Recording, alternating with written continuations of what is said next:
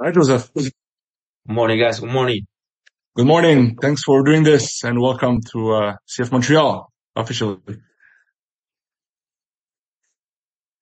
Patrick, on peut passer directement à Montréal. Aucune question dans la salle? Non. D'accord. Uh, so the first question here on Zoom, uh, Joseph, is uh, Jean-François Teotonio. Hi, Joseph. How you doing? Hey, sir. I'm okay. Just a little bit tired. It's a long day. Yeah, you had a long, long uh, travel time. Yeah, yesterday was a little bit, but uh, I'm okay. I'm. Um, good.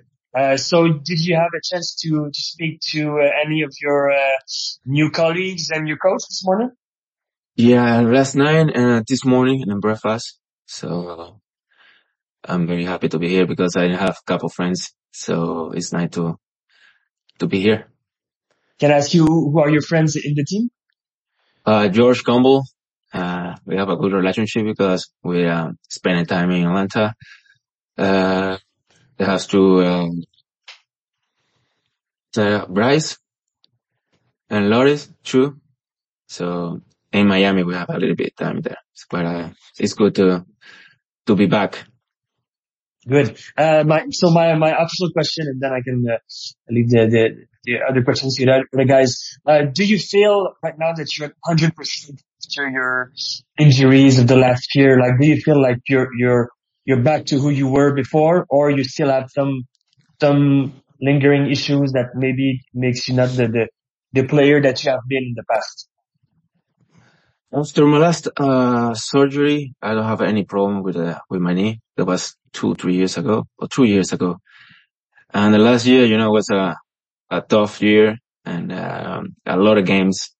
So we have to have to understand when it has to push more than the other because we have a lot, a lot of games. We don't have time to recover.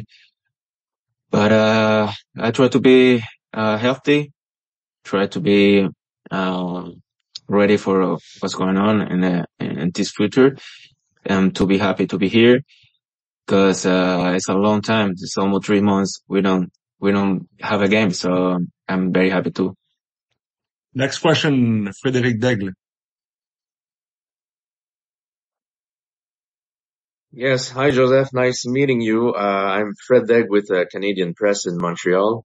Um, I was wondering what um, what led you to Montreal. What what pleased you in the club that that made you select Montreal over any other offers you might have had? Uh, first of all, we have a good relationship uh, with the team, the group, Montreal within us. The first idea when they they told me and they asked me if I had opportunity to come here, I really really appreciate that. Uh, the confidence they have to me. Obviously, we know they have a young team, and uh, I want to come here to help for the culture and uh, follow my dreams. Uh, I still have the energy and um, I want to continue to the history to make here. Um, obviously I play, I, I, play against them a lot of times and I like the city. It's an amazing city too. But, uh, hopefully we can have a, a good, uh, moment here. Felipe Cardenas. Que dice Joseph, quieren que, y ellos quieren que te pregunten en, en inglés, imagínate, imagínate. Ya se, ya se me acabó el inglés. Qué bueno, qué bueno verte. Eh, pasó, después, lo después lo traduzco para ellos, pero eh, nada, la pregunta es fácil. O sea, ¿qué representa esto? ¿Es, es una nueva etapa para ti? Es, o sea, ¿cómo lo ves? ¿Cómo lo ves y cuáles son tus metas a corto plazo y a largo plazo? Porque viene la Copa América en el verano. Bueno, primero, contento de bueno, hablar contigo otra vez, después de tanto tiempo, ¿no? Y, y nada, muy contento de estar acá, porque la verdad me gusta, me gusta el proyecto, sé la ambición que tienen, la, primero pasar a, obviamente a, a los playoffs que, que como todos queríamos hacerlo, y ganar la, la Canadian Cup. Entonces, eso me, me, me gustó, porque a mí me gusta, obviamente, competir, tratar de, de estar compitiendo, luchando por, por un trofeo y, y ahora que era una bonita oportunidad de volver a estar acá en MLS, de, de disfrutar este el fútbol que es lo que me gusta y, y contento, contento. Uh, please ask your questions in English. Okay. Uh, preguntas en uh, inglés, por favor. Alonso Contreras. Thank you. Uh, hi, Josef. How are you? This is Alonso Contreras from Air Sport Network. Uh, I would like to ask you, like, your decision to stay in the MLS and, like you mentioned, the opportunity that Montreal brought, up, brought up to you was also, uh, because the, Copa America is, to be in United States. Also, it will be not easier, but it will have more attention from the soccer, uh, I mean, from the, from the head coach from Venezuela to, to look at you clo- closely. Oh yeah. Also because I have a son, I want to be close to him. Uh, I want to still enjoy the MLS. I still have, uh, in my mind, I want to reach the most, uh, I want to reach, uh, a Wando because that's my, that's my thing. That's my goal. That's my, that's my dream. And, uh, help the team to win, uh, trophies. Um, that's, uh, what I tell. That's what I, what I want. And I'm very happy to be. Daniel Rainbird.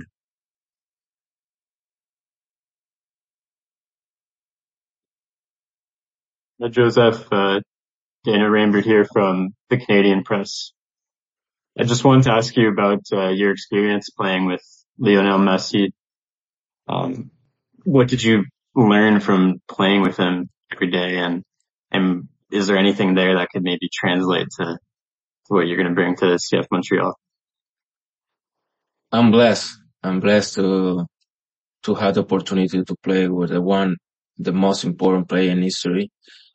Uh, man, every time when I go to the locker room, we were so impressed because one guy he won everything and he still have hungry to to conquer. So I learn because every day you have to learn and uh, winning because he win everything and we win together to the first trophy in Miami. And uh, I say thank you God for the opportunity to uh, come and drink because we we never know we play an, an amazing guy and uh, we have a good a good moment there and um, all the best for them. Olivier Tremblay. Hey, Josef. Olivier Tremblay from CBC.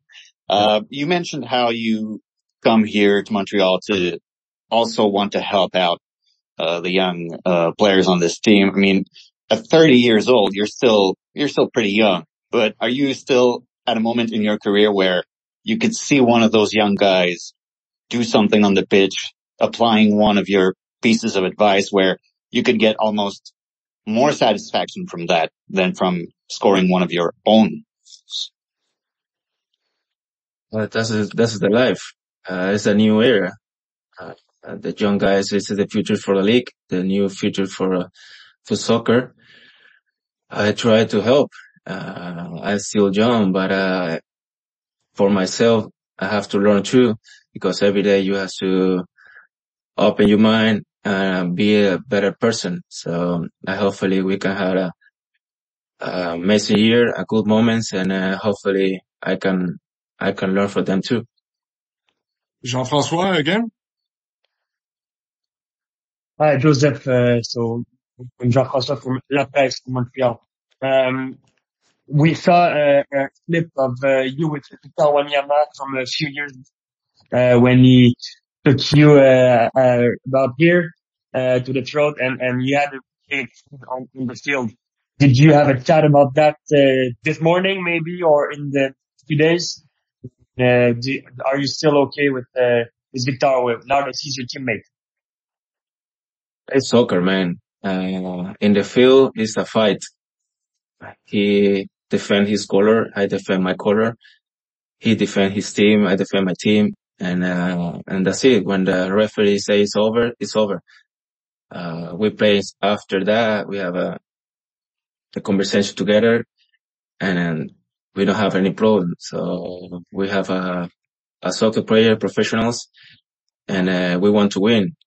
obviously it's a fight, it's fight, but uh, now we are teammate. Um, we have to be together, but it's no problem at all. Um, Jean-François Morancy. Hi, Josef. Uh, Jeff from uh, BBN. Uh, first of all, uh, welcome to uh, Montreal. There have been many rumor of imminent singing in Brazil with different club in December and January. Did the CF Montreal option come on recently? Of the offer was on the table a while ago.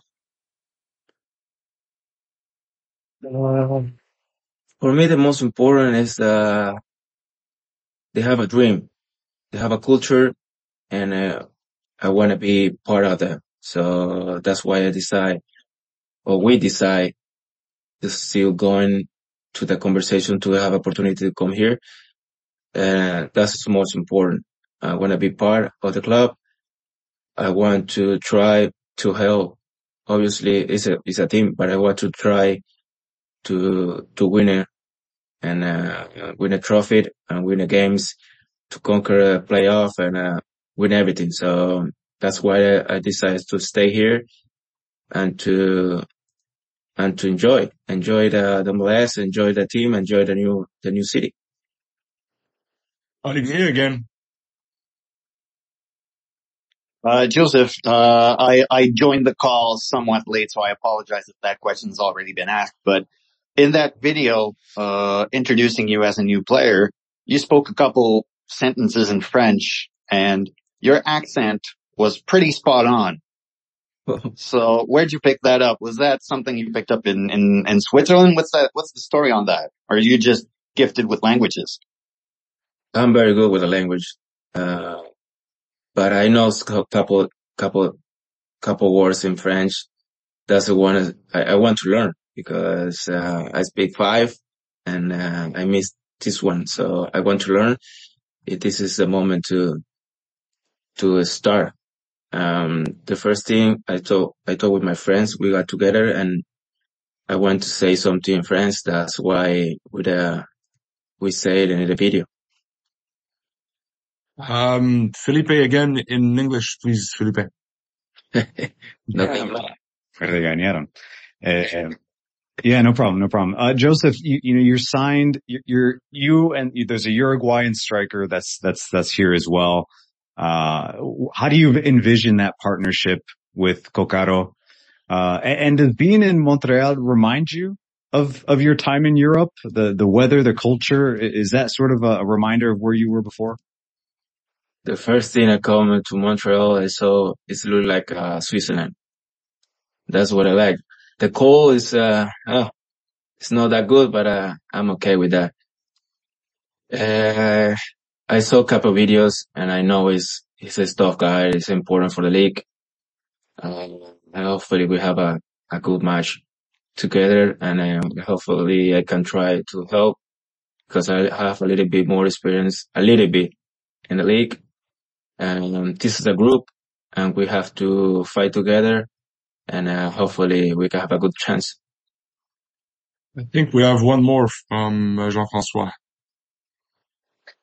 Yes, uh, thank you, Pat. Um, the, the coach likes to play, like, likes his players to play with aggressivity, to play with emotions. There's a word here in Montreal, we say, uh, the, the players um, I feel like you have that kind of emotion in your attacking style. Is that something that you think you can bring to the team and maybe that can uh, big impact with uh, with uh, Coach Courtois' philosophy? Maybe that's my problem sometimes. I get so emotional. Uh, I don't like to lose. But uh, he have a big opportunity to be a head coach. We are all together, what I said before. Um, uh, there's a lot of young guys that are hungry to to be important in the league and the club. So hopefully not get mad soon because you know it's soccer. I try to be uh, a better guy. So we see. So that was the last uh, question. Thank you very much, uh, Josef, and welcome again. Felipe, te regañaron. Merci beaucoup. à bientôt. Voilà pour euh, Joseph Martinez. Merci tout le monde d'avoir été là. Euh, on vous rappelle qu'on a un match pré-saison ce soir, un match préparatoire contre Atlanta. On devrait avoir une dispo euh, après le match. Comme le match est web diffusé, vous aurez la chance de le voir aussi sur les plateformes d'Atlanta United. Voilà, merci tout le monde, à bientôt. C'était donc la web diffusion de votre disponibilité média avec le CF Montréal. Alors, le CF Montréal en action, notez l'heure, 4 heures ce soir, cet après-midi, je devrais plutôt dire, donc 16 heures. Le match est disputé sur euh, est, accessible, je devrais plutôt dire, sur l'ensemble des réseaux sociaux d'Atlanta United. Donc, c'est là qu'il faudra le prendre. Suivez, euh, suivez-nous. On va partager de toute façon l'information et euh, juste avant le match, on va vous présenter ça. Ceux et celles qui sont connectés présentement à BBN Radio, ben, je vous en remercie d'être là avec nous autres. L'avant-match qui vous avait été présenté hier soir à BBN sera de retour sur le coup de 15 heures. Donc, le match est à 16 heures. À 15 heures, on vous présente euh, l'avant-match euh, BBN et euh, tout de suite après la rencontre, ben, on va embarquer avec le débrief. Ceux et celles qui suivent BBN Media via euh, BBN Radio via l'application, pas l'application, mais la version mobile. Donc, si vous êtes sur votre cellulaire présentement et que vous écoutez BBN Radio, vous allez voir en haut euh, un, petit euh, téléphone pour appeler directement en studio.